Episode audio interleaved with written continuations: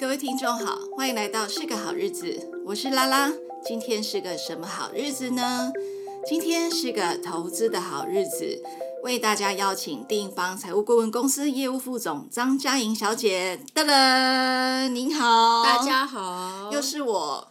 对，配音，又是你配音，对，然后又是你，大家好。对，佳莹不只是我们的固定来宾，他也是我们的第二主持人。我们是两个都是校长兼壮中嘛，一个人得会做很多事情，斜杠啊。我们平常都有各自的工作，可是基于对理财的兴趣，所以我们就投入这样的一个节目制作。没错，嗯，嗯，所以呢，欢迎大家再次莅临，是个好日子。理财的单元结束之后，我们还要做其他的好日子单元。今天我们要讨论的是理财的下一步——钱滚钱。如何选择投资工具？在前几集有提到，就是如果你想要做好理财规划之前，你得先设定好一个阶段性的目标。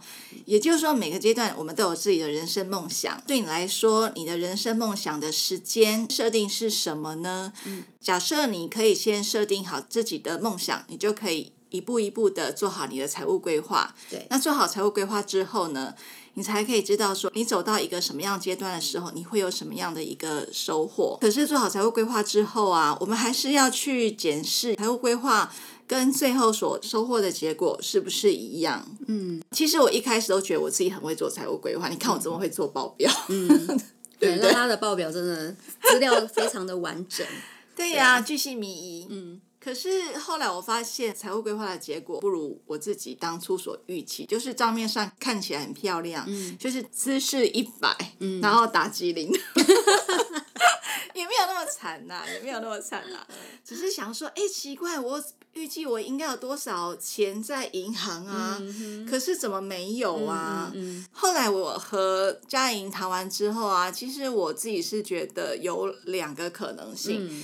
嗯就是我预计我应该不用花那么多钱，可是我实际上因为通货膨胀的关系，比如说你去菜市场，嗯，以前一千块钱可以买一个礼拜的菜，嗯，对，在高雄啊，嗯，但是现在一千块钱大概只能买三天的菜，嗯哼，可是也觉得钱越来越薄啊，嗯、就是。可能呃一颗高丽菜有时候三十块钱，嗯、有时候一百块钱，嗯，很可怕。然后在从大概前年开始嘛，我就觉得菜价一直涨，嗯哼。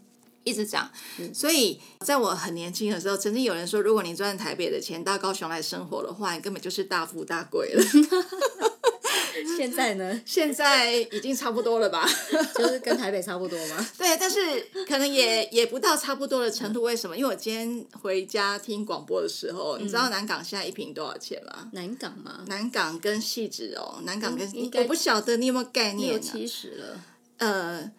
是不到啦，嗯、南港应该有啦、嗯。我记得我就是二十几岁或三十几岁那个时候，汐止是很偏僻的地方。对，过了二十几年之后，它现在一瓶也五十万了，五、嗯、十几万。各位听众，当然就更不用讲说台北市中心啦，嗯、那都是七十万以上。上次去士林玩，就发现一瓶九十万，嗯、根本就是一个金贵之地呀、啊。是啊，是啊。通货膨胀它会使我们的金钱越来越薄。嗯、可是我们赚的薪水却没有过去那么多。嗯，呃，当然基本薪资有调整，然后你的终点费也有调整，可是调来调去，不知道为什么都赶不上这个通货膨胀的速度。嗯。另外一个就是有时候我们会有意外。嗯嗯。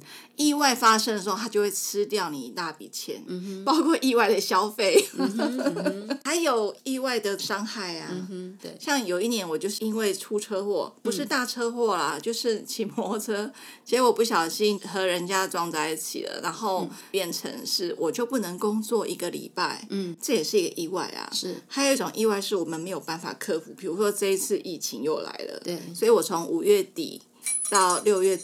有没有听到钱被扣掉的声音？好真实，好真实哦，好应景哦，对，好应景。我们高雄从五月二十几号开始停课，然后一直停到现在，已经是六月中啦。对，好险，我们今年还可以远距教学。去年是停三个月，是完全动不了了。对，那三个月我真的就是动用到我平常的预备金，嗯、嘿，所以才可以勉强苟活到现在。所以我从这个过程当中，我会发现我已经存到我自己设定那个目标了。对，嗯、但是有一些意外是我无法控制的。对，这些无法预期的风险，它会减慢你财务规划的速度。嗯，然后再来就是说，以前我们都会觉得说，你把钱存在银行里面，年轻的时候大概银行利率大概也有四趴，对，三趴，那时候觉得这么差。嗯、可是现在，即使是定存，也大概只有一趴吧。对，更新一下各位的观念，就是我们现在钱如果存银行的话，你在十年以后出来，可能就是。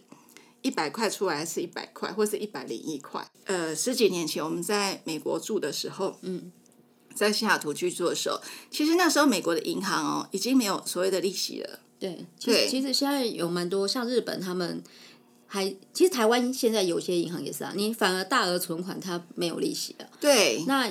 国外的话是大额存款，他还要收管理费。没错，我们就是被收了管理费，留在美国的钱没有去动它，嗯、不多啦。可是你会被管理费蚕食鲸吞吗？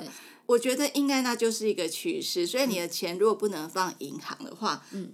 那大家就只好去做投资，所以其实这两年的投资都很热，很多很多的钱进到股票里面去，股票的开户率也是创新高。对，全民投资股票，大家都会很关心股票啊。我自己在每次去演讲的过程，我也有感受到这个部分。嗯，从再早一点，大概四五年前，偶尔有到学校演讲的时候，大概不会有什么学生来问我投资，嗯嗯，开户啊，股票啊，怎么选啊？问名牌吗？呃，我是不会报名牌给他们，但是就会有学生想问。这两三年明显有感受到，就是一样是在大学大学生哦，嗯、他们就会来问说：“哎，老师，我们那个开户要怎么开啊？然后如果我想要投资股票，是不是比较好啊？”对，对就是你会明显感受到，就是大家对于投资股票这件事情是感兴趣的程度是提高的。但我觉得这是一件好事。嗯、为什么我会说它是好事？是因为我觉得越来越多人有意识到这一点，就是定存可能它已经没有办法帮助我们真的完成我们要的目标，大部分人是没有办法的啦。是，但因为过去的经验，就是很多人他可能就是曾经投资过，然后投资失败了。然后或者是呃有相关的投资经验，然后发现哎好像真的都不如预期，所以呢会觉得说投资不太好，它就是会波动风险。就像长辈会跟我们说，你就不要乱投资，你就把它好好的存下来就好。那现在大家有这个意识，代表一件事情就是大家知道说，我的钱如果只是放定存或只是存下来的话，其实表面上看起来没有少，但其实它的风险叫做就是实质购买力的下降。什么意思呢？讲白话一点，就是以前我三十块买一颗高丽菜，现在可要一百块，所以我我的一块钱，现在的一块钱。已经不是未来的一块钱，不能画上等号。对对，所以大家越来越知道这样的概念的时候，他才会去关心说，那我是不是应该要投资？其实像我们以前也没有特别关心投资这一块，嗯、就觉得说反正就是加减做一点嘛。嗯。但现在就会觉得说，好像我们已经是双薪家庭了。对。但是其实，在这样情况之下，你的负担越来越重，比如说小孩的教育费用啊，嗯，还有我们的退休基金啊。退休基金，我们现在存了以后也不见得够用，也不见得说要想那么远啊。嗯、可是我们还是防范未然嘛。嗯、如果老了之后可以不用担心你的支出的话，嗯、那其实是一件很平安的事情啊。嗯、我觉得，嗯、所以就会去思考说，哦，那我怎么样趁年轻的时候，我可以多累积一点，不管是以后自己用，还是以后呃有余裕的话，可以可以帮助自己的家人。嗯哼，其实我觉得拉拉一直是蛮有这个概念，就是。为未来做准备的概念，其实我觉得现在也越来越多人有这个概念，只是说，呃，大家都会想着是，我存越多越好，我存越多越好，然后最好越快越好，所以，嗯、呃，它其实有点变成是，我们会心急，想要就是赶快，赶快赚个十趴、二十趴，甚至三十趴这样，但是其实投资长远来说，它并不是这样子。的理论，所以、嗯、呃，我觉得为什么我们从前面几集想要跟大家传递一个概念，就是我们必须先知道我需要多少，也就是多少才够这件事情是更重要。因为当我先知道未来，我为未来做准备，我的退休金我多少才够，我画出那一条线的时候，我就知道说我现在开始怎么样子按部就班准备就可以了，因为我的策略跟方法会很清楚。然后呢，当我很清楚的知道我要怎么准备，跟我准备到多少才够的时候，我是我的心中是踏实的，那就不会说是哦，人家现在大家都在投资股票，然后都要去猜名牌啊，然后我好像都不知道名牌，我会很担心，就会焦虑。对，所以我我觉得就是，如果说今天我们的投资面对投资这件事情，我们呃没有先知道多少才够，然后就一直在追求报酬率多少，然后追求要投存到多少，你就会在投资理财这件事，你会觉得很累，然后又会觉得就是怎么好像我怎么存，好像就永远追不到那一条线。对，不过这难免啊，嗯，因为我们也在前几集有提到，就是说大家平常就没有这种概念呢，啊嗯嗯。我们对于理财的素养实在是太缺乏。我们希望做这个节目的原因，就是，嗯，其实透过一个健康的，然后比较正向的理财理财方向，嗯。你才会不急不躁，没错，对，然后稳稳的朝自己想要呃前进的方向去走。对，其实这也是我跟佳莹谈过之后的、嗯、我一个这种心中的一种放下。嗯、因为我记得我自己第一次和佳莹见面的时候，因为我自己在做投资嘛，所以我就会想知道说怎么样。呃，投资才能够快速的累积到我我觉得想要的一笔钱，嗯嗯，对。可是我那时候执着的是一笔钱，嗯，但我没有认真去想说，哦，那我大概是呃六十岁我要什么样的生活，嗯，对不对？对。然后六十五岁、七十岁我要什么样的生活？嗯，其实这中间有很多不可测的因素，而且我只是想到说我要存钱，我并没有特别的去意识到说中间可能会有什么样的意外发生，不管是好的意外还是还是。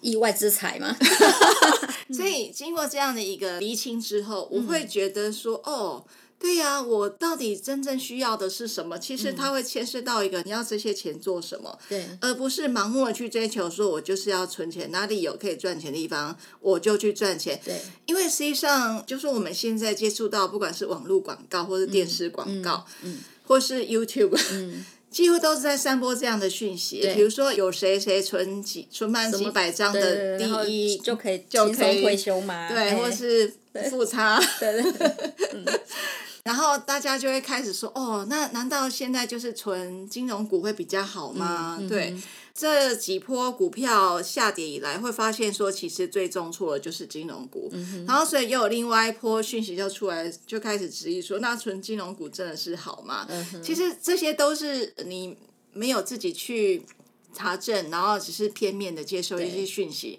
但是其实，如果你会受影响的话，那其中一个最主要因素是因为你不知道自己要往哪里走。没错，这是一个问题。对，对，如果你不知道自己要往哪里走，当市场一有消息出来，嗯，你就会开始东钻西窜，对，觉得哪里好就要往哪里去，对，然后最后你会发现钱花来花去，好像都没有得到你要的效果，没错。所以后来我其实 就没有太注意，我就觉得说，嗯，反正我就是朝自己的目标去前进，应该也不会差太多啦。对，如果说透过理财规划方式的话，因为就像刚刚拉拉说的，我们规划完之后也不是就放着，然后。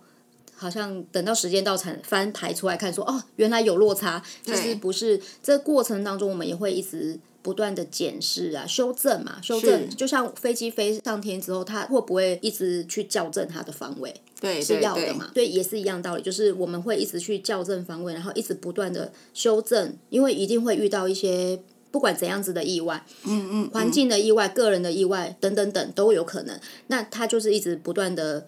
检视，然后优化、改进，然后一直不断的往我们的目标前进。是的，是的。而且我从这过程当中，我发现理财规划这个计划里面来讲，投资只是其中一部分。嗯、对，它还有一个是，当然储蓄也是必要的一个规划，嗯、然后再来是保险也很重要。对。然后投资也很重要，因为投资是可以把一块钱变成一点五块钱那个部分。嗯嗯、可是不能够只把所有钱都投在投资这一块，否则的话，你的储蓄跟你的保险可能就会失衡，所以你在前期的时候可能就会白卡。没错，对。本来我们理财啊，打个比方就是看医生，我们身体要维持健康，可能不会有人说我只要顾好我的头就好了，它就是一个整体的概念。对呀、啊。可是我们现在的环境给我们的讯息都变成是。是很片面的，是就是头痛医头，然后脚痛医脚，但没有人告诉你，其实你头痛可能是因为眼睛引起的，然后你可能脚痛可能是因为你吃不对，它其实就是牵一发动全身，是，对，所以理财也是一样，并不是说我今天觉得我钱很少，我就一定要去投资。你讲到这个，我其实还可以再做一个回馈，嗯、所以就像说你没有钱，广告就说那你可以借钱，嗯哼，你可以信用贷款，对，殊不知你这样就是。越借越多，跟未来的自己借钱。其实缺钱的时候不应该想到的是借钱。对，借钱当然是一个方法，可是你也要有还的方法。是。那如果没有还的方法，其实我们要想的更是我们应该怎么样靠自己脚踏实地的赚钱，是吧？是的。对。所以其实理财，很多人会认为说啊，我有钱再来理，但事实上我们也。辅导过蛮多的个案，他可能是真的是从存不到钱开始，嗯，但透过这样子不断的就是去检视自己的消费啊，然后自己的想法、价值观等等选择，慢慢的他就知道、嗯、哦，原来我是可以有选择的，是，例如在消费的时候我可以有选择的，然后慢慢他就可以从呃，我们开玩笑说从那个海平面底下，然后慢慢累积，然后到升到海平面，然后再到。往天空去，就累积资产这样子。对，各位听众，不论你在什么样的一个点，你都是可以有选择的。对，你绝对可以选择一条慢慢累积，然后让你越走越稳的理财之路。是，不要冲快，也绝对不要相信一飞冲天的故事。没错，因为毕竟奇葩大概全世界几万个只有 一个，我们还是。成为那个呃，慢慢的往前走，然后越走越快的人就好了。今天我们要讲的是一个投资与理财之间的相互观念。对，那我们下一集呢，要再谈如何做投资分析。好，OK，好，嗯，拜拜，拜拜。